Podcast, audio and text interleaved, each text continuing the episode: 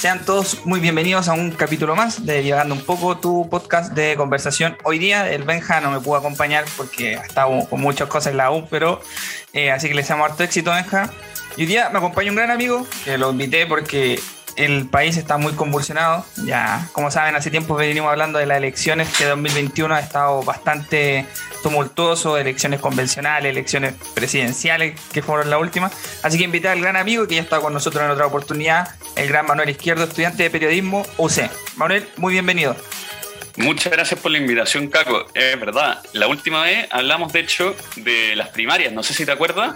Sí, sí, hay un capítulo que está en Spotify y en YouTube, lo pueden encontrar. Hablamos de, primarias con los posibles ganadores que nosotros creíamos en ese entonces que podía ser, pero ahora el panorama ha estado tan, tan líquido que ya, ya no sabemos ya con qué impresionarnos.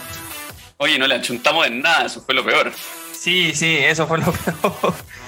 Oye, Terminó ganando Boric y Sichel. Nosotros decíamos que iba a ganar Lavín y Jadwe quizás, pero no, no pasó nada de eso. Pero... Bueno, en ese entonces las encuestas estaban un poco ahí erráticas. Eh, ahora la encuesta dieron, pegaron con el palo. O sea, hay que, hay que, hay que darle ese punto. Es interesante eso, porque veníamos hablando muy mal de las encuestas. Hoy día anda circulando, ayer también andaba circulando un video de cierto convencional que tiene, que es panelista de un programa de, que antiguo programa de radio, digamos, en que él salía hablando de una encuesta. No, esta encuesta y el gerente es un indecente. Y la gerente también, un indecente, porque ta, ta, ta. ¿Y cómo va a ser que van a ganar estos dos? No sé qué. Pues pasaron una segunda vuelta los dos que dijo esta encuesta. Y no solo pasaron una segunda vuelta los dos que dijo la encuesta, sino que con porcentajes muy parecidos a una encuesta, bueno, que se difundió medio ilegalmente, pero no importa. Eh, entonces, es bien interesante. Hablamos pésimo de las encuestas, pero, pero parece que tuvieron razón. Un tapadón de boca tremendo. Pero vamos a lo que pasó el domingo 21 de noviembre, eh, elecciones presidenciales, primera vuelta. Tenemos balotaje entre Kass y Boric y un poco para tener tu, tu apreciación, ¿cómo, ¿cómo encontraste que se desarrolló esta primera vuelta? Hubo, dicen que, bueno, alta participación, no comparada con el plebiscito, pero sí, o sea, votaron más de 7 millones, que eso es casi la mitad del padrón. O sea, igual es un porcentaje alto porque como que siempre falta el, análisis político en que, oye, pero igual la abstención del 54%, sí, pero igual es voto voluntario, entonces convengamos que 7 millones no es un número menor, siempre van a, ese análisis como para pegarle al proceso. ¿Qué pensáis? ¿Cómo lo viviste? Cuéntanos un poquito también cómo fue eh, este desarrollo de las votaciones. Mira, es un 47,34%, que es bastante bueno para ser Chile, Chile tiene porcentajes de participación que van entre el 40 y el 50% con el tema del voto voluntario. Entonces, un 47,34% es bastante bueno para lo que es Chile. No es un porcentaje bueno y no hay que contentarse con eso, pero sí es un porcentaje bueno para lo que es Chile.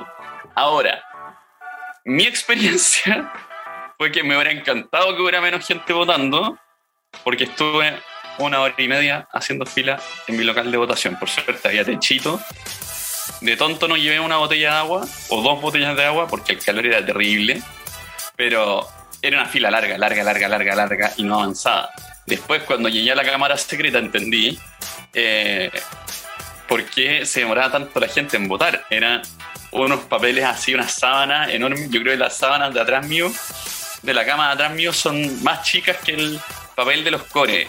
No sé si no sé si pudiste verlo, Caco. No sé si en tu distrito era tan grande, pero era una cuestión enorme. Sí, es que el tema de los cores, yo todavía no entiendo la distribución en comparación a los diputados, que distrito, cores como Santiago te lo parten por la mitad, entonces está Santiago 1, Santiago 2, Santiago 3, Santiago 4, entonces como me ahorrar esa, esa, esa división. Bueno, lo dejado igual como el distrito, como el que se, se simplifica más. Pero sí, la de Core era, era tremenda. Si no, no, no a tu candidato, al final te perdía ahí en un, en un abismo. Mira, yo fui, yo fui más cauteloso ese día, igual me fui temprano. Ya, voté en la mañana. La mañana había muy poca gente. Yo voy a comentar que fui apoderado de mesa y también estuve haciendo algunos reporteros ahí alguna, a una radio de Rancagua, que me pasó una anécdota que quiero contar. Y, y fui muy temprano y sé que la mesa muy expedita, eh, no me doblé nada, porque bueno, cacharon están mis candidatos, entonces eso igual facilita el, el, el, el, procedimiento que lo hace un poquito más expedito. Entonces me, demoré muy poco, voté y después me quedé revisando cómo estaba la mañana.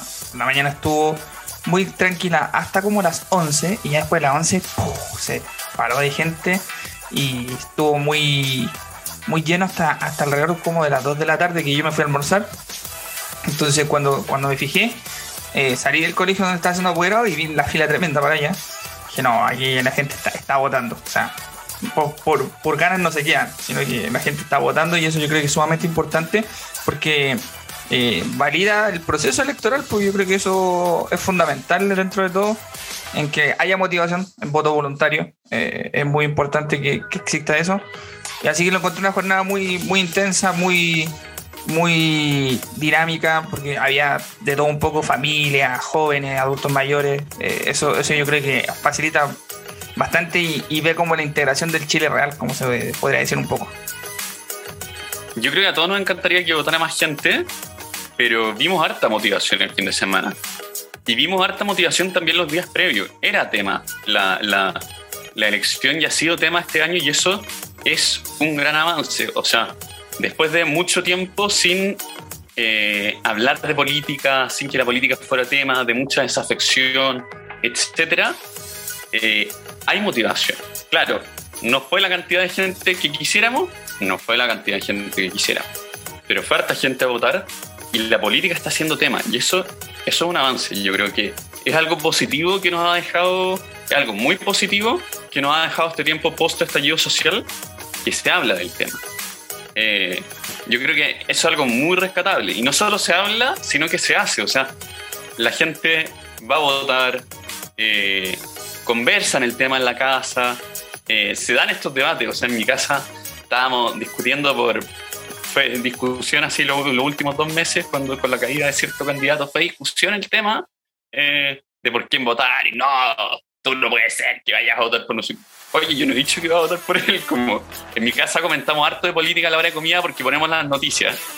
Y sale alguno de los personajes y sale el tema, obviamente. Y, y uno opina nomás, simplemente opina, que no significa que uno vaya a votar por algún personaje, pero uno opina al tiro. No puede ser, tú vas a votar por no sé qué, pero, pero en el fondo se está hablando del tema y eso es un avance. Y no lo digo solo por la experiencia de mi casa, sino que me junto con mi amigo y no es que seamos tan pernos ni tan ñoños, pero en algún minuto igual sale el tema.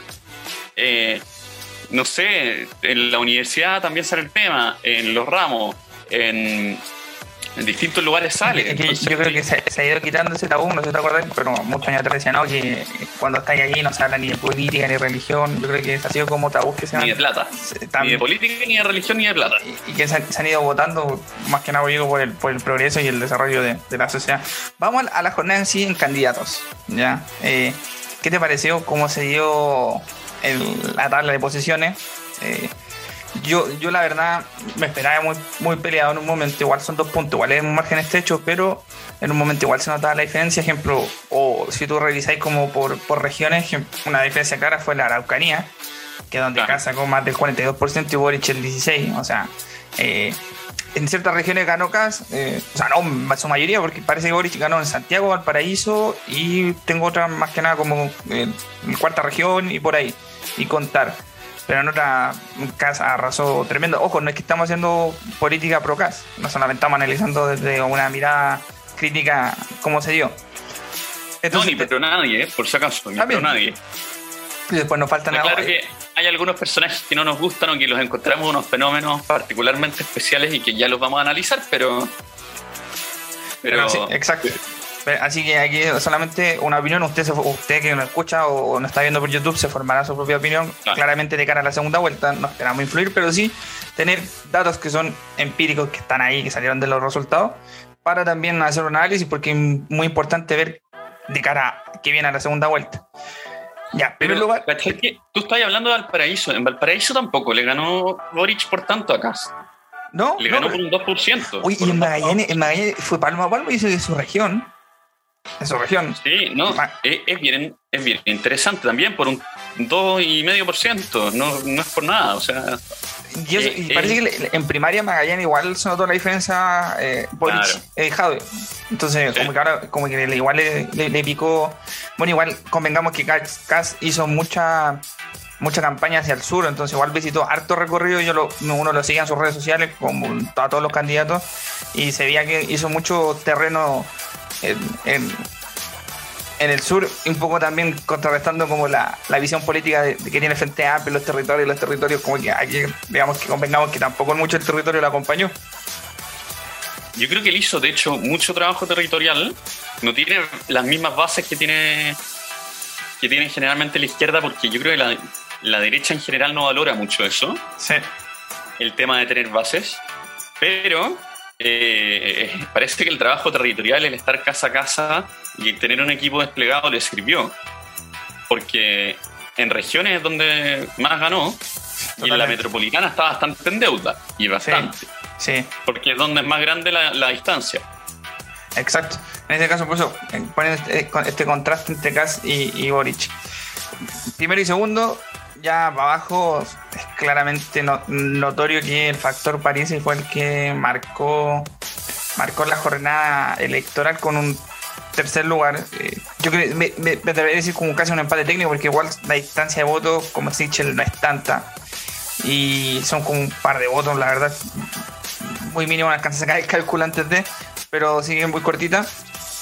Y, y después Jana Proboste, y después Meo, y después Artés. O sea, eh, claramente se, notó se notó mucho la, dispersión de votos, como que no hubo una tendencia clara, al menos desde, el tercero hacia abajo, así como para decir, oye, la tercera fuerza, oye, ¿qué, va a pasar con estos votos? Eh, ¿Qué pensáis tú de eso, Manuel? Yo encuentro que, es interesante analizar especialmente el factor cast, porque, porque hay factores, el factor, por ejemplo, Yasna Proboste, o sea, el factor Parisi, quiero decir. Hay factores como el factor Yasna Proboste, que uno puede decir ya, el factor Yasna Proboste, un 80% se van a ir con Boric, o, un 70, un 60, por ahí, un porcentaje importante, quiero decir, se va a ir con Boric. Otro puede ser que no vaya a votar, y otro puede ir por Cast. Pero del factor Parisi no sabemos mucho sí sabemos por dónde ganó, por los lugares donde ganó, por las regiones donde ganó, especialmente las del norte, sabemos que eh, hay como, como ciertas cosas así, ciertos un tema, un tema común. Claro, el tema de los migrantes, por ejemplo, que es un tema que, que, que París se transformó como en una bandera de lucha. Eh, yo creo que ese, ese este es un tema que tienen que tomar, van a tener que tomar de alguna manera en su discurso, quizá en la línea de Parisi o no en la línea de Parisi, eh, si quieren agarrar los votos de Parisi, porque yo creo que no, no, no va a haber transferencia automática de votos. Y no, no, yo creo que un igual, más. Igual, igual, se está haciendo querer, o sea, como la guía bonita del baile, todos quieren, todos quieren, todos quieren ir por ese, por ese voto. Eh, de hecho, ya, ya, ya estaba viendo Bad Boys, así como dije, acaba de decir París y, lo caché que que está invitando a su live a Boric y a Kass para conversar. O sea, no es nada tonto el hombre, sabe que puede definir una elección y, que puede marcar un, precedente. Mira, solamente un punto para darte con la continuidad con la idea que el, la elección anterior, eh, parte del electorado de París y en la segunda vuelta Matei y Bachelet se fue con Matei y el otro porcentaje, que fue como alrededor del 20% o 30% de esos votos, no asistió a segunda vuelta, porque ahí París no endosó los votos a nadie, así como que no, se pronunció por ninguna de las dos. Entonces, como que hay cierta cercanía de que, y menos si se repite ese fenómeno con, con París, que, que, como tú bien decías, la inmigración, que es un tema común y que Casa ha levantado bandera de eso, se vaya un porcentaje de votos con él. Claro, pero Boric también lo ha levantado como bandera. Obviamente con otro punto de vista, pero lo ha levantado como bandera este tema. Eh, pero yo, yo diría eh, que, no es tan automática la transferencia de voto de Parisi a quien sea. O sea, alguien, de, un analista decía ayer, no, sí, lo, yo me atrevería a decir que parte importante de los votos de Parisi se van a ir a casa. Mira, no sé. Y no sé por lo siguiente, porque en las regiones donde ganó son las regiones con menor participación del país. Siempre. O sea, las regiones del norte son unas regiones con muy poca participación en elecciones son las que bajan el promedio, de hecho, en el país. Eh, no, no, no quiero tirar números porque después me pueden hacer fact-checking y me, matan, pero, pero. Y no le hago mucho la cifra exacta, como yo podría hacer el cifras en este caso, Pero en el fondo los porcentajes de participación del norte son bajos normalmente. Y esta vez hubo algún factor que hizo que más gente fuera a votar, porque esta gente que fue a votar es gente nueva, que no votaba. Y le sumaría algo más. El discurso de París ahora no es el mismo discurso de París el 2013 o el 2014. Eh, que en ese momento uno podía encasillarlo más hacia cierto sector, menos hacia cierto otro sector. Ahora es un discurso como de yo no soy ni, ni de izquierda ni de derecha, aunque eso pueda ser mentira, digamos. Yo no soy ni de izquierda ni de derecha, estamos chatos de los políticos tradicionales, estamos cansados de este sistema, eh, de este sistema político, ¿no? no tanto del sistema económico, pero de este sistema político, queremos pa, pa, pa, pa. ¿Cachai? Entonces eso interpela a un público, a un segmento que está descontento con la clase política actual. Entonces, a mí me, me hace pensar que no es tan automática la transferencia. Por eso es muy inteligente esto de, la democracia digital que está planteando Parisi, de hacer una, consulta a sus electores, o a los que sean, digamos, porque ¿cómo va a saber cuáles fueron sus electores al final? A los que sean, para que digan a quién se va el apoyo, a Castro o Boric que puede terminar no yéndose a nadie también, porque París sí puede hacer lo que quiera. Ya hemos visto que dijo, no, si voy a Chile y no llegó porque tenía COVID. Y no llegó eh, Espero que se haya mejorado. Eh, pero no le deseo el COVID a nadie. Pero, o espero que no haya sido cierto, mejor todavía, porque pero sí, estar con eh, COVID no es menor. es sumamente un poco contraproducente, como decía, o sea, Parece un enigma, entonces ha levantado desde lejos una candidatura y sale tercero. Eh, o sea, algo debe tener el hombre para que la gente también lo siga con. Porque el partido de la gente es muy particular, por ya, pero eso dará para otro análisis, pero en general eh, es muy de caudillismo, entonces eso yo creo que alimenta un poco el, gusto por Parisi. Bueno, bueno, es importante ver cómo sigue la cosa para adelante. Ya pasamos una primera etapa, y tenemos balotaje, el común y temido balotaje. Balotaje que pasa muchas veces, bueno, ayer veía un video hace tiempo que decía que bueno, el que gana la primera es presidente. Eh, pero vemos también cómo los candidatos se van armando en estos días, o sea, ya en dos días, bueno, ayer lunes ya tenía a las 8 de la mañana acá comiendo empanada de pino y tomando desayuno con una señora en Calera de Tango. Eh, comerse un empanada de pino al desayuno a las 8 y media de la mañana. Es un poco. el reflujo te lo encargo. Es un poco duro, así que temerario el hombre. Y Boric, recorriendo ya, estuvo en Valparaíso con pobladores. O sea, salieron a buscar, a buscar encantar gente. Como dice la política, hay, que encantar corazones. Eh, ¿Cómo vemos el panorama de aquí adelante? Mira, yo le recomendaría a José Antonio Cast no ir a Calera de Tango a tomarse ese desayuno porque Calera de Tango ya lo tiene. Esa es como su zona de confort. Yo no sé si lo tiene, digamos, pero, pero es más o menos.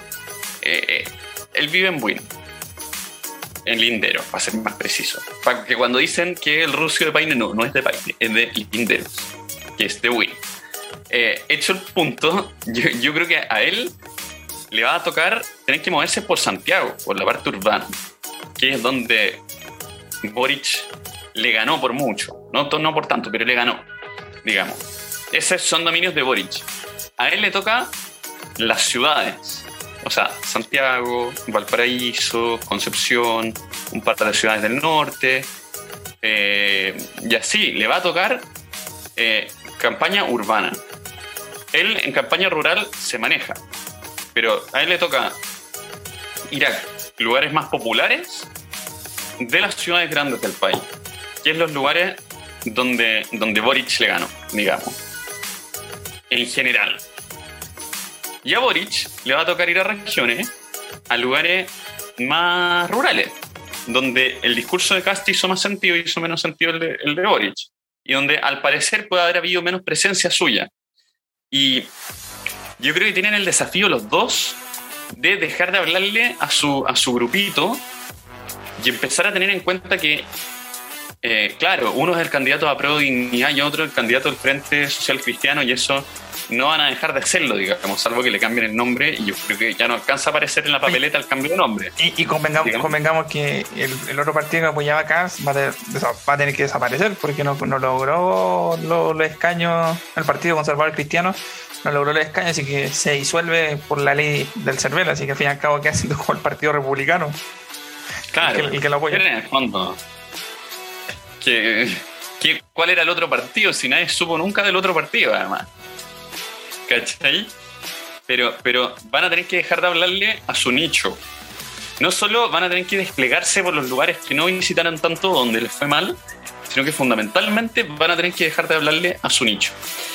Eso me llamó la atención de ambos el domingo en sus discursos como de, de aceptación, digamos, en que Boric fundamentalmente hablaba de compañeros, compañeras, en un lenguaje muy de la izquierda, más de izquierda y muy estudiantil también. Eh, eso no le conviene. O sea, su mundo habla así, pero él tiene que hablar de un mundo mucho más amplio. Tiene que hablar de un mundo mucho más amplio que se vea interpelado por lo que dice, porque le habla a las necesidades que tiene, porque habla de temas que no son solo de la elite. Eh, y por otro lado, Cast también tiene que salir como de sus tópicos tradicionales y, atreverse también a tocar algunos, algunos otros temas que, que, los calla, no los toca, que, que son más débiles en él y tiene, va a tener que acoger, al menos en materia económica, que es su parte transversalmente más débil, porque es reconocida como la más débil. Por último, sus partidarios dirán que la parte más valórica, la parte más política es sólida, pero, pero la parte económica de, de, de Cast. Se notó mucho en el último debate. ¿Ah?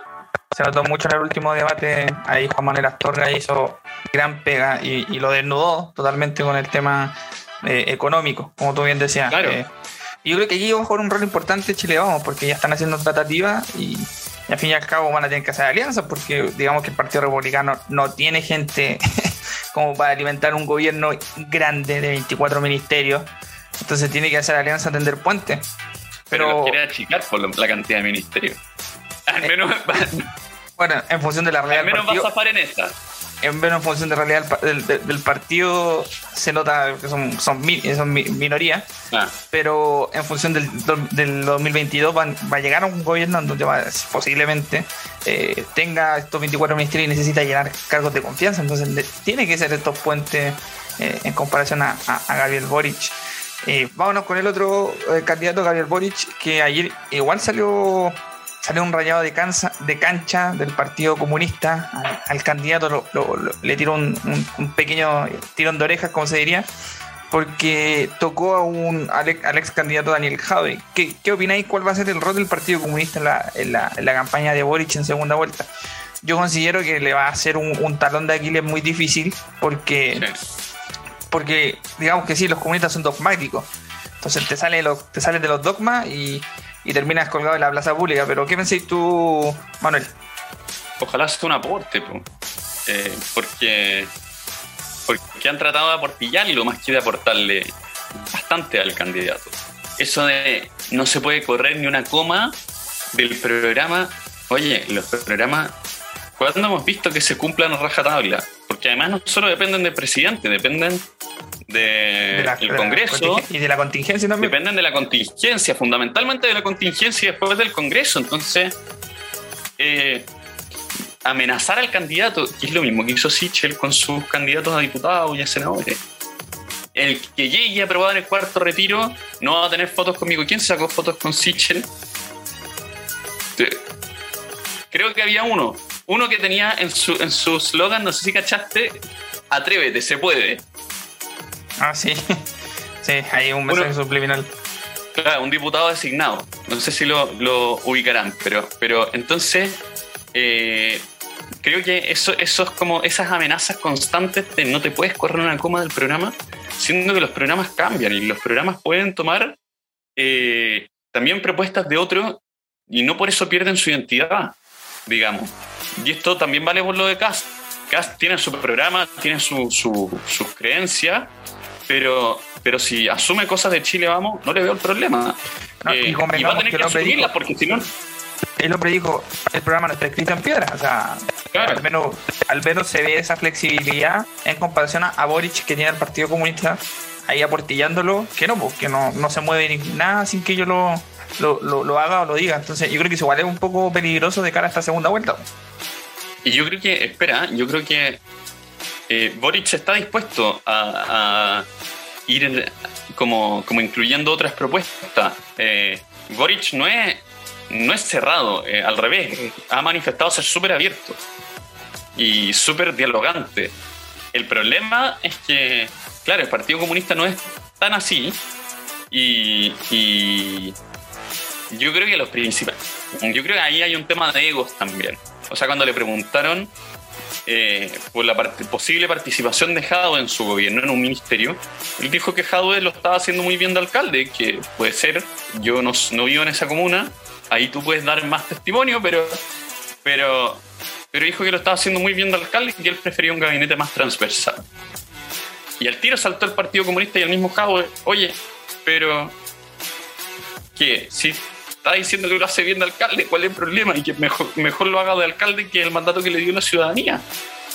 Claro, pero les molestó el tema de la transversalidad. Y yo creo que él tiene que aspirar, si quiere ganar, a hacer un gobierno que vaya no sé si en la DC se va a sumar, pero que vaya de el PPD, el Partido Radical, hasta a Pro Dignidad, pero que se decían por eso.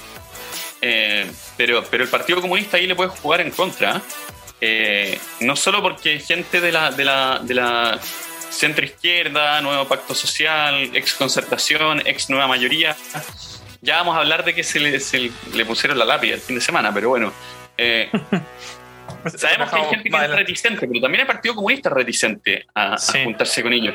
Y, oye, tienen que ganar, alguien tiene que ganar. Y si no hacen pacto, al menos que sean pactos utilitarios electorales, no van a ganar. No van a ganar, claramente. Y, quizás Boric hacer alguna autocrítica de que escogió quizás de manera muy errónea al, a, su aliado político en el Partido Comunista, porque al fin y al cabo puede costarle una elección. Entonces eso, eso nos a la dimensión y que ahora un poquito lo está viendo antes de ganar la segunda vuelta. Porque convengamos que la votación, la votación de Boric no fue más que la que alcanzó en primaria. Entonces, o sea, su votación, no, digamos que haya, haya convocado, no sé, aparte del sector de Yanna Proboste, que está más cercano en ese entonces, y tiene que, converger a ese punto. O sea, claramente Boric, si hubiese hecho un pacto con la centroizquierda, otro gallo cantaría, notablemente. Y posiblemente hubiese ganado esa primaria caminando, igual como la ganó contra Daniel Jadwe. Oye, hagamos, una pequeña pausa de, esto de lo política y después volvemos allá de cara a la última parte del programa, porque bueno, esta segunda temporada ya inauguramos con el capítulo anterior, eh, pusimos una nueva sección de recomendaciones porque también creemos que es importante darle un toque eh, distinto, eh, poder ver que quizás hay cosas que uno puede estar viendo y, le parece interesante lo que le recomendamos. Así que estas son las recomendaciones DUP. Manuel, para que tú también nos puedas recomendar a nuestros radioescuchas quienes han, que estamos viendo. Así que voy a partir yo. En Spotify el otro día me encontré un podcast muy interesante sobre la Segunda Guerra Mundial. Ya, eh, es un poco un profesor que, relata como lo he hecho de manera muy armónica. Eh, lo empecé a escuchar voy en el tercer capítulo. Vamos viendo el antecedente de por qué si no la Segunda Guerra Mundial. Es larguísimo, así que yo le voy a poner el link en la descripción. Y un poco también porque convengamos que la Segunda Guerra Mundial es un hecho que marcó a la humanidad completa. Por, por las consecuencias, tanto sociales, económicas, por las muertes, que, muchas veces hay algunos que dicen que eh, fue la guerra con más muertos en, la humanidad y, que también asentó un poco la, lo que trazó el camino de Occidente a lo que somos ahora. Eh, a lo que vino después la Segunda Guerra Mundial, el muro de Berlín y todas esas cosas que, que pasaron a posteriori. Eh, marcan un precedente histórico. Entonces, este profesor se da el tiempo de ver antecedentes que son sumamente notorios, que quizás por cosas, de, ejemplo, en mi, caso en el colegio, no pude lograr eh, visualizar por, por tema de que te comprimen todo esto en, una clase de 45 minutos. Entonces, para los que somos fanáticos, les recomiendo este podcast, que voy a poner el link de la descripción. de, que lo puedan escuchar, puedan también verlo, es muy interesante. Y sobre esa misma, recomendar un libro que leí hace mucho tiempo, que son Las Horas Más Oscuras, que también tiene que ver con la Segunda Guerra Mundial, que está basado un poco en, lo que fue en el personaje de Winston Churchill, eh, cómo, también pudo lograr en, tiempos duros donde se veía amenazado por, los nazis que iban a, a pisarle los talones a al Reino Unido, también pudo salir al paso de, de, Hitler. Así que es muy interesante ese libro, lo pueden encontrar en, las librerías. Yo contar que ese libro me lo compré en Argentina en un viaje express que hice y me gustó bastante, lo leí, muy histórico y, también relata la vida un poco difícil del primer ministro británico. Así que esas son mis recomendaciones. El podcast de la Segunda Guerra Mundial, muy interesante, que lo voy a estar dejando ahí en la descripción del, del, capítulo de hoy día. Y el libro Las Horas Más Oscuras. Así que, Manuel, te dejo la pelota y la cámara para que también nos puedas recomendar. Bueno, primero les recomiendo una, serie, ya que estamos hablando de política, eh, una serie que light, totalmente, pero que es de política, que no les voy a hacer tanto spoiler, pero está en Netflix y quizás ahí eh, Caco puede poner como el tráiler en la... En, puede mostrarnos el tráiler, eh, que se llama The Politician. Está en Netflix y cuenta la historia de un joven universitario eh, que está como en el college, en esa, en esa como instancia previa gringa a, a la universidad y se plantea como, como como ser postularse a un cargo de representación dentro de la, de la universidad y pasan cosas bien, bien interesantes y muestran en el fondo la cabeza de un político, cómo calcula para poder ganar, para encontrar adeptos y todo eso. Es bien interesante para estos tiempos en que hablamos mucho de política, reírnos un rato, porque es chistoso, pero también nos muestra realidades ante las cuales estamos como ante las cuales se ven inmersos los políticos y, que también pasan frente a nosotros los, que, los que estamos atentos a la actualidad, digamos. Creo que es chora, eh, no les va a dejar ningún mensaje profundo, pero, pero se van a entretener. Yo la vi, la vi el año pasado, tiene dos temporadas eh, y se la recomiendo, Netflix. Después, un podcast que hace la tercera, eh, que está en Spotify y puede estar en otras plataformas, que se llama Crónica Estéreo. Resume en breve algún tema de actualidad, lo suben cada cierto tiempo. Creo que un par a la semana o tres a la semana. Muy recomendado. Yo oí algunos de temáticas internacionales, pero también hay de, cosas de Chile. Eh, lo hace la tercera. Ustedes saben que la tercera del grupo Copesa tiene también algunas radios, entonces hay algunos panelistas de las radios. Está bien interesante. Y eh, un libro que me leí, lo tengo en el Kindle, eh, que se llama eh, Agonía en Malasia. No sé si ustedes se acuerdan de, de esto, este, este no incidente, este, esta muerte de una persona transgénero a manos de unos chilenos después de un carrete en, en Malasia y toda, toda la deriva del caso de de estos chilenos. Bueno, se lo recomiendo harto ese libro porque es una crónica que se metió, se sumergió en el tema eh, para, para poder como, como, hacer una investigación seria. Aquí, en Chile, la, el reporteo, la prensa, ahí se hizo famoso, ¿te, te acordáis? Se hizo famoso Roberto Cox, el, conductor de, noticias de, de, Chilevisión ahora, pero era, era corresponsal del Canal 13 en ese minuto. Bueno, y ahí la, la, la, la cobertura de la prensa era muy pro chileno pero este libro no es tan pro chileno, tampoco es tan pro la persona que murió, pero, pero es interesante cómo cuenta la historia, los detalles que va aportando y las distintas cosas que van pasando. Así que lo recomiendo. Agonía en Malasia, de Verónica Foxley. Está en el Kindle, pero también está en librerías. No es tan nuevo. Eh, y se lo recomiendo. También hay uno de Al Qaeda, 11S, creo que se llama, de Andrea Aristegui. Y lo he visto también recomendado en varias redes sociales eh, yo leo en general cosas de no ficción, así que de ficción no les puedo recomendar nada.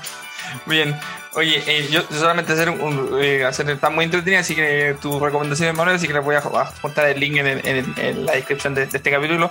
Y yo también solo para hacer una fe de ratas que el, el podcast que yo recomendé hace un momento se llama La Segunda Guerra Mundial. Ahí, porque no me acordaba el nombre, pero era, propio del, del nombre en sí del acontecer histórico. Bien, cerramos este y bueno, de nuestras recomendaciones. ¿Ah? Muy bien. Después, durante el programa, les voy a hacer otra recomendación. Que Caco también va a dejar el link en la descripción, ahí abajo. Eh, pero ya vamos a hablar de eso. Sí. Cerramos este eh, disclaimer de, recomendaciones de Duke. Y ahora vamos a la última parte del programa analizando lo que viene. Bueno, o sea, ya analizamos la segunda vuelta, pero la segunda vuelta no se puede dejar de analizar si lo que pasó en la Cámara. Porque uno de estos dos va a tener que llegar al gobierno y se va a encontrar con una Cámara un poco de dispersa en el sentido de diputados. Más o menos un poquito la radiografía como está actualmente. Pero en senadores pasó algo totalmente distinto que no pasaba hace mucho, que están las fuerzas un poquito más equilibradas. 25 y 25. Ya porque ya después del próximo año los senadores asumen, aumentan a 25 representantes, la Cámara Alta. ¿Qué te pareció? 50. Sí, ahora van a ser 50, entonces por eso queda como un poco balanceado 25-25. Eh, ¿Qué nos pasó ahí? Eh, a veces yo siento que la presidencial con la de la Cámara de Diputados como que son dos elecciones totalmente distintas, no es como que vayan de la mano, no sé, que alguien que haya votado por Kass no necesariamente votó por alguien del Partido Republicano. Es como raro esa disociación que uno, uno pensaría, bueno, si la presidencial marca una cierta tendencia, bueno, convengamos que se va a parecer un poquito, pero no, o sea, la otra vez también pasó lo mismo. Y es como esta disociación en que la Cámara de Diputados y, el presidente van como por carriles distintos. ¿Qué pensáis sobre eso? Sí, yo creo lo mismo. Hay una, hay una disociación fuerte, eh, pero eh, como que generalmente, generalmente, no la última elección ni esta, pero generalmente tenía que ver, había una correlación de fuerza entre lo que pasaba en la, en la Cámara de Diputados y en el Senado y lo que pasaba en el, en el, a, nivel de elección presidencial. Eh, es interesante porque el Congreso ahora, claro, en, el Senado tiene mayoría eh, Chile Podemos Más, más, digamos, el Partido Republicano que logró eh, elegir un senador, eso me llamó bastante la atención. Claro, era alguien que ya había hecho parte de su campaña, había sido candidato a gobernador y fue un poco uno de los culpables de que perdiera la derecha junto con la propia desorganización de la derecha, básicamente a, nivel de, a nivel de gobernadores, digamos. Pero ellos lograron sacar un, senador, entonces la, derecha queda con un 50%, queda con 50, o sea, con 25%, y de ahí una dispersión entre las distintas izquierdas, diría yo. Eh, entre Pro Dignidad, slash Frente Amplio, la antigua concertación, a la que, como, digo, se le puso un poquito la lápida, porque, porque francamente, eh, de, 30 candidatos lograron escoger 8, de 30 candidatos a senadores, lograron escoger 8, o sea, nada, básicamente. Versus, por ejemplo, Chile Vamos, Chile Podemos Más, que escogió 12, y así, eh, a Pro Dignidad escogió 4, de 30, los independientes no pudieron escoger tanto, dos, la Fabiola Campillay con un desempeño increíble. Sí, sí. ¿Qué te pareció eso a ti? A mí me pareció. O sea, convengamos, por. No me voy a meter en su historia personal porque sabemos lo que pasó y es muy lamentable lo que le sucedió post estallido social. Pero hablando en efectos políticos, a mí me pareció abrumador. O sea, yo pensaba, porque siempre sabe esta cuestión que los que van por independiente, eh, como llanero solitario, porque tú caché el voto van así como de lo último, no van en lista, tienen la pelea cuesta arriba, pero la verdad ganó caminando. Nada que decir, o sea, nada que decir, ganó, ganó caminando y, tiene respaldo importante. O sea, va a ser un factor fundamental. Convengamos que no, no va a ser un ejemplo en el caso de la derecha que vaya a tender puentes con ella, porque me imagino un poco difícil pero sí eh, votará un poco más o menos parecido como a Pro Dignidad, como la izquierda tradicional que está en el, en el, Senado. Pero su, ah. su, su batacazo político fue bueno porque eh, digamos que no fue un cargo que fuese accesible, no, no es lo mismo ir a diputado que a senador, pues, o sea, convengamos que el senador son ocho años. Entonces, eso, eso eh, es un cargo peleado, no, cualquiera llega a senador. Muchos que, que, estaban en la Cámara de Diputados hicieron el salto a senadores que se dio algunos diputados que ahora van a ser senadores desde el próximo año. Pero alguien que está de la calle pegue el salto a senadores sin, sin tener carrera política en el sentido de que no, no, sé si es que ella sea, sea alguna vez candidata, pero, pero, pero, es meritorio, o sea. Eh, eh, realmente se la jugó y, y es loable, convengamos que alguien que viene de la, de la calle. Eh, yo creo que también lo hizo bien porque hubo un tiempo que estaba muy ligada a la lista del pueblo. Pero yo me imagino que tenía que haber cachado el tema antes, previo a Rojas Vade, porque suponía que iba a ir así como lista del pueblo y toda la cuestión. Pero se desvinculó en lista del pueblo, yo creo que lo hizo bien. Y la tenemos sentada en la cámara alta, así que meritorio, nada que decir. importante. Lo, encuentro bien interesante. Sí, totalmente. Sumar a este aspecto eh, los dos senadores comunistas. No había senadores comunistas hace harto tiempo.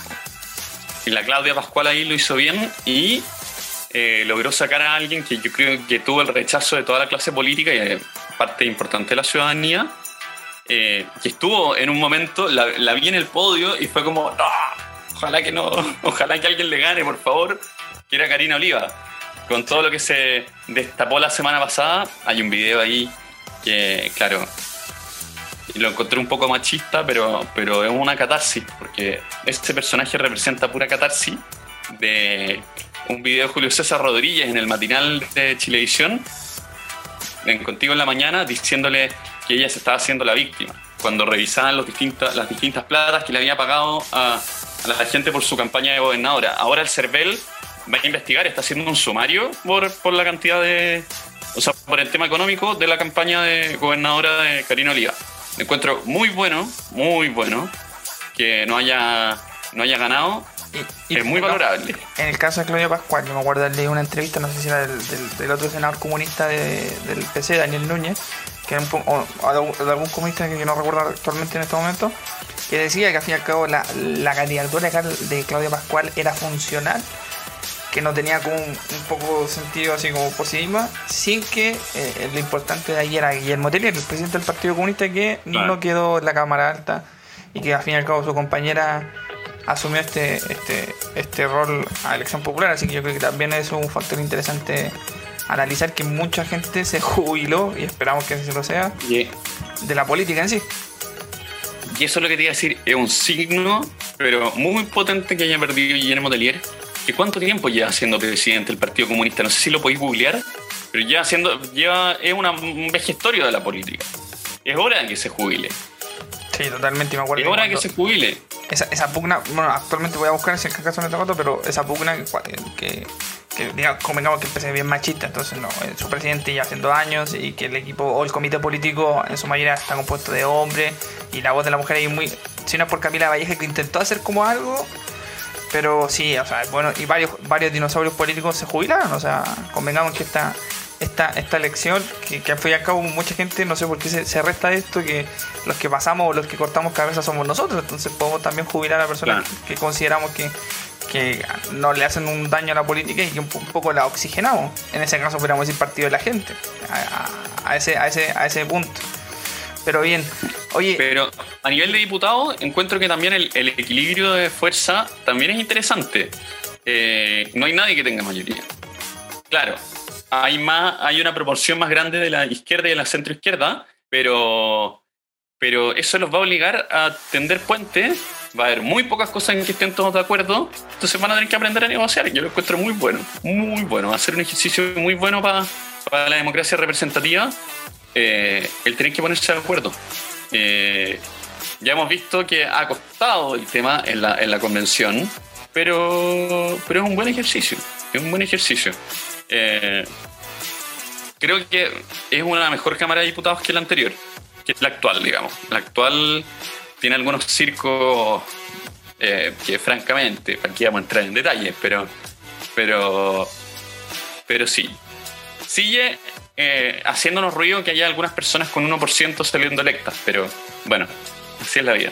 Así es este sistema de Hunt que habrá que cambiarlo en algún minuto. Sí, o sea, el presidente Cervel dijo ya llevamos dos elecciones, o sea, abrámonos a a ver la ley electoral, que tiene cosas bastante buenas, como ejemplo en este caso, como tú mencionaste, Karina Oliva, la rendición de cuentas, que anteriormente no se tenía en política, y por eso muchas de las corrupciones que se dieron fueron porque la plata pasaba por otro lado, que no fuera objetada de manera pública, y Ahora, bueno, tú me mencionaste antes de iniciar, y ya con esto cerramos el capítulo del día de hoy, pero me gustaría preguntarte, ¿cómo te fue en fact-checking? Que me, que tú me mencionaste que estuviste ahí eh, desnudando a, los, a los candidatos, eh, en particular ahí tú mencionarás a, a, quien te tocó, pero cuéntame qué tal la experiencia que estuvo, porque siempre los debates se da para tener, meter, alguna mentira, una mentira blanca, como, como se podría decir, pero pero ojo que hay gente que la, la, busca y la corrobora, así que cuéntame cómo te fue con eso. Claro, el, objetivo justamente del fact-checking es que en el discurso público no pasen coladas algunas mentiras que se empiecen a instalar o algunas ideas que se empiezan a instalar y no necesariamente son ciertas.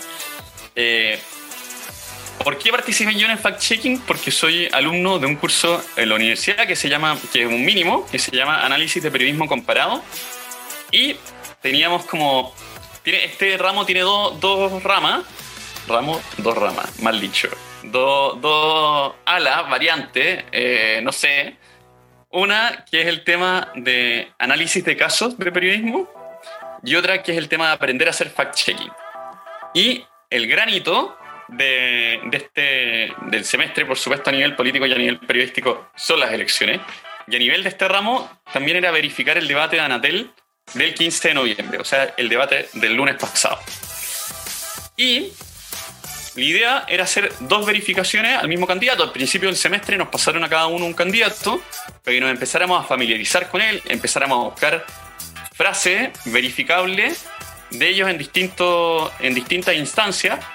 ¿Y qué es lo que hace verificable una frase? Porque, porque yo podría decir, no, pues opino que Chile es un país eh, muy bonito. No tengo idea opino que, eh, que caco un tonto, no sé, ¿cachai? ¿Cómo me podría decir eso? ¿Y, y cómo, cómo, voy a verificar eso? No, no, eso no es verificable. Si yo dijera, en cambio, en Chile hay 600.000 personas viviendo en campamento, ahí sí hay algo que verificar. Porque hay datos, hay diagnósticos, hay un tiempo. En Chile actualmente hay 600.000 personas. Tiene algunos indicios que te hacen decir esto se puede verificar. Que sea verificable no significa que sea necesariamente falso, porque uno dice, ah, el fact-checking es porque mienten. No, es porque es necesario que los datos que dice un político en el discurso público sean precisos y no engañemos a la ciudadanía, en el fondo. Eso no significa que todos los políticos mientan, no todos mienten. Y bueno, a mí me, asignaron a Yarna Probosto y tuve que estar psicopateándola durante harto tiempo, buscando frases en algunos lugares y me encontré con algo. Yarna Proboste no decía muchas cosas verificables. Hasta que. Eso encontré... categoría impreciso, ¿cierto? Que no diga cosas verificables. Porque, porque yo, he visto fact-checking que dicen como verdadero, falso, eh, eh, impreciso, que es como una categoría que sea no, no, o, no se divide así eh, el, tema. No, no, no, no, porque que no diga cosas verificables es que no hay, no hay cosas que se puedan verificar. En general ella hablaba de opiniones o de creencias que ella tenía. Entonces, en general no había mucho dato, número, estadística, y no solo cifras, sino hechos, como que no había en su discurso. Entonces, no era muy fácil de verificar. Hasta que encontré una entrevista en un medio local, en un medio que era por YouTube. Ella iba en su auto en Concepción y era entrevistada en TV1 Noticias, el canal de la, o sea, programa de noticias del canal de la Universidad de Concepción. Y ahí, como que el conductor le pregunta, bueno, y ese señor que le estaba preguntando en el video, en cachado que en las entrevistas, como a veces ponen pantalla dividida y al lado ponen unas imágenes. Bueno, ahí ella aparecía hablando con un vecino de un campamento. Y ahí ella tira una cifra, dice que lo que a ella le moviliza a ser candidata presidencial es que en Chile actualmente la cantidad de campamentos ha aumentado, las personas viviendo en campamentos han aumentado, llegando a ser 600.000 personas actualmente. Y esto ha aumentado en el gobierno actual. Eso es verificable. Más abajo, en la misma entrevista, después en la misma entrevista, habla de que se construyen alrededor de 200.000 viviendas en Chile y que las necesidades no están acorde a la oferta de viviendas en Chile. También es verificable. Entonces, ahí fui marcando las distintas cosas, me aprobaron la frase y empecé a investigar. Y me encontré con que en Chile alrededor de 262 mil personas viven en campamento, según informes de Techo Chile, que son las informaciones más actualizadas, ¿cachai? También me encontré con que no hay datos precisos respecto a cuántas viviendas se construyen en Chile durante un año. Entonces, podríamos decir que esta afirmación sería creíble, pero ¿por qué? Porque los diagnósticos que hace la candidata son ciertos. Es verdad que en el último gobierno ha aumentado, si lo tomamos como un periodo de tiempo, en los últimos tres años han aumentado la cantidad de personas en campamento, ha aumentado la cantidad de campamentos, ha aumentado las familias en campamento, eh, casi al doble de las familias. O sea, había 117.000, si no me equivoco, personas viviendo en campamento eh, en 2018 y actualmente hay 262.000. Ha aumentado. Han aumentado las familias en campamento, un 74%. Ha aumentado un 20% la cantidad de campamentos. Pero nunca llegan a ser 600.000 personas viviendo en campamento. Por otro lado, eh, no se construyen de ninguna manera 200.000 viviendas al año en Chile. Entonces, esa es una cifra inexacta, pero es verdad que la oferta de viviendas ha bajado. Entonces, eh, sería creíble, pero las cifras no son precisas, no son correctas. Esa es una categoría que tenemos en factchecking.cl, que es el sitio de fact-checking de la Facultad de Comunicaciones de la Católica. Pero hay distintas categorías del fact-checking en distintos lugares. Después, esta verificación se publicó justo para el momento del debate. El, día, el mismo día del debate, en la previa del debate. Y ese día, en la noche, eh, unos compañeros también de la facultad, pero no, no, no del curso, hicieron fact-checking en alianza con TVN. Entonces, lo que hacíamos en factchecking.cl aparecía en el noticiero central eh, justo después del debate. Y ahí hubo algunos hallazgos interesantes de algunos candidatos, se verificó más rápidamente, pero para que la gente sepa, como que se acostumbraron al fast checking, que es que verifican y al tiro está la información, o sea, eh, tiran el dicho cuestionable y al tiro está la verificación. El fact checking exige una investigación más seria y más profunda. Meterse profundamente a los datos, contactar fuentes, contactar distintas personas para llegar a un veredicto. Pero el veredicto no puede ser al tiro.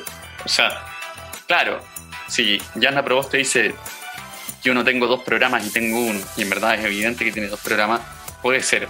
Me acuerdo de esa porque, porque yo propuse esa frase para que la verificáramos, pero, pero así hay muchas cosas. Y lo que nos pidieron a nosotros es durante el debate ir anotando frases verificables de los distintos candidatos para que al día siguiente tuviéramos la reunión de pauta presencial, por fin. Por fin tengo algo presencial de la universidad este semestre.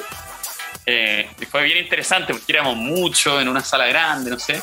Eh, y ahí nos asignaron distintas frases. A mí me asignaron una que tenía que ver con la cercanía de Cast con Krasnov, eh, que la, tiró también la candidata Proboste pero cuando ya estaba partiendo la verificación, la editora me dice, no Manuel, vamos a cambiar de tema.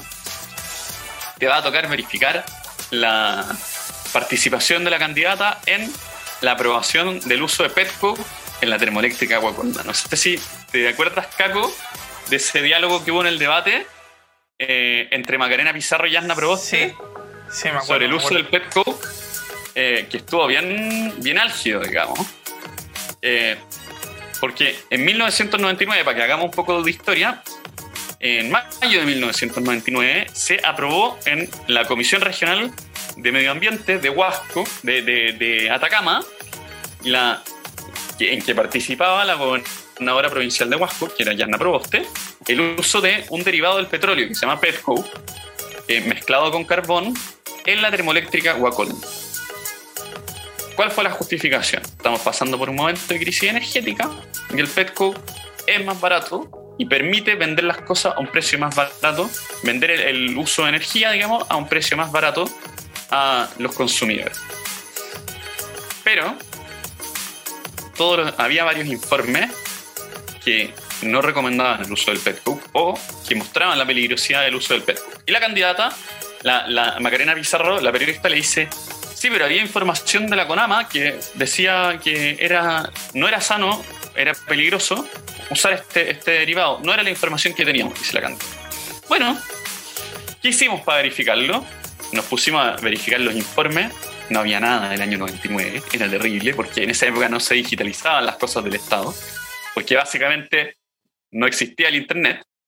Eh, pero alguien llega con la idea y dice, llamen a Marcelo el vocero de la campaña de Yasna Pro.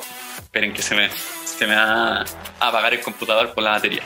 Eh, ya, pues el vocero de campaña de Yasna Pro, lo llamamos y él dice, todas estas decisiones se toman habiendo visto el informe de calificación, eh, el informe consolidado de evaluación. Ya, pues. Y revisamos el informe consolidado que él mismo nos mandó. Y el informe consolidado venía con estas advertencias que eran fruto del estudio de impacto ambiental.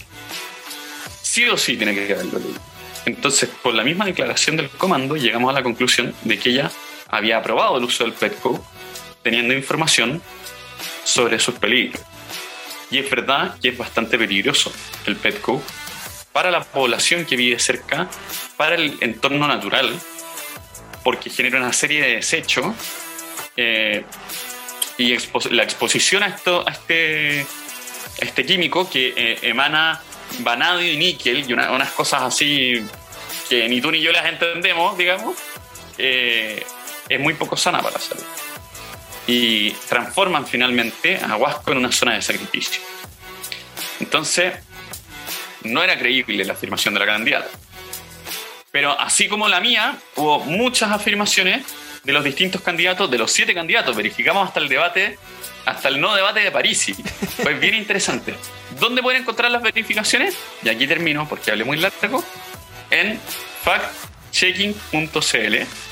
Eh, hay un especial ahí, están divididos por candidatos. Sale arriba un contador de cuántas afirmaciones eran creíbles, cuántas eran creíbles, pero, cuántas serían creíbles, pero, cuántas, en cuántas se puso creativo el candidato también en cuánta era ciencia ficción y cuántas eran no creíbles.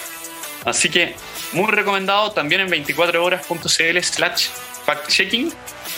Eh, las notas, fuimos más de 60 periodistas haciendo fact-checking, además de otros proyectos que también hicieron fact-checking y que le hicieron fact-checking del fact-checking, etcétera, que eso también yo creo que pudiste verlo, Caco, pero hubo mucha verificación y eso es interesante y va a ser una herramienta para empoderar a la ciudadanía especialmente en esta época de elecciones, eh, porque el discurso público no puede ser lugar para la mentira y para instalar cifras y realidades que son inexactas, sino que la gente tiene derecho a la información y bueno, para eso estamos los periodistas, para satisfacer el derecho y para llevarnos a la verdad. La ciudadanía.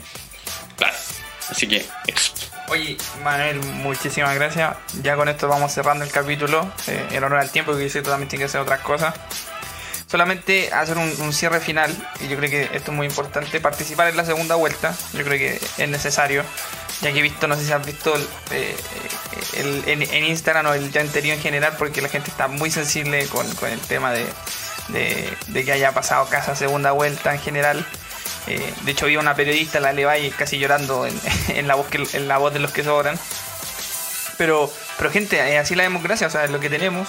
Hay dos candidatos. Si no te gusta, bueno, haz campaña por él, convenza a tus más cercanos, participa de política, pero, pero es así la democracia, o sea, eh, es lo que tenemos y tenemos que cuidarla, tenemos que hacerla crecer, robustecer para escoger a nuestros gobernantes. Entonces, de cara a la segunda vuelta, si no te gusta Cas, bueno, haz campaña por Boric y invita a tus amigos, a tus familiares, que por ahí parte, yo creo que es importante, decían que la recomendación de la familia es, o los más cercanos, porque no todos saben de política, pero oye, recomiendan un candidato, ya, este está, haz campaña por él, transmite su idea.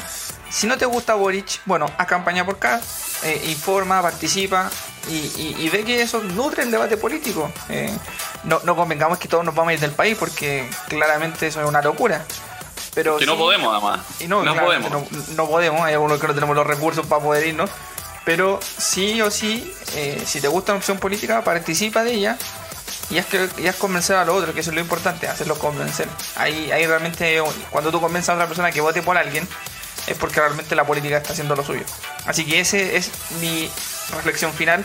Muchas gracias Manuel por estar siempre. Ya estuviste en la primera temporada y ahora estás en el segundo capítulo de la segunda temporada de mi podcast, divagando un poco. Así que muchísimas gracias. Como le digo, ya tendremos más capítulos adelante donde el Benja se nos sumará quien es el otro conductor de este podcast para que no digan que hay algo raro o piensen sus picasas, no, solamente algo propio de, del, capítulo de hoy. Así que agradecerte, querido Manuel, no, por estar No está con depresión por los resultados del fin de semana. No, no, pasó nada con eso. y, no, no, no, lo eliminaron, no hubo mal desempeño ni nada. Y no es que cambie un, periodista, un periodista por otro, no, al contrario, solamente que por esta vez no pudo, así que. Bien, si te gustó este capítulo, no olvides compartirlo en tus redes sociales. Eh, si nos quieres buscar, estamos en YouTube como Divagando un poco podcast, en Spotify como Divagando un poco podcast y también en todas las redes sociales.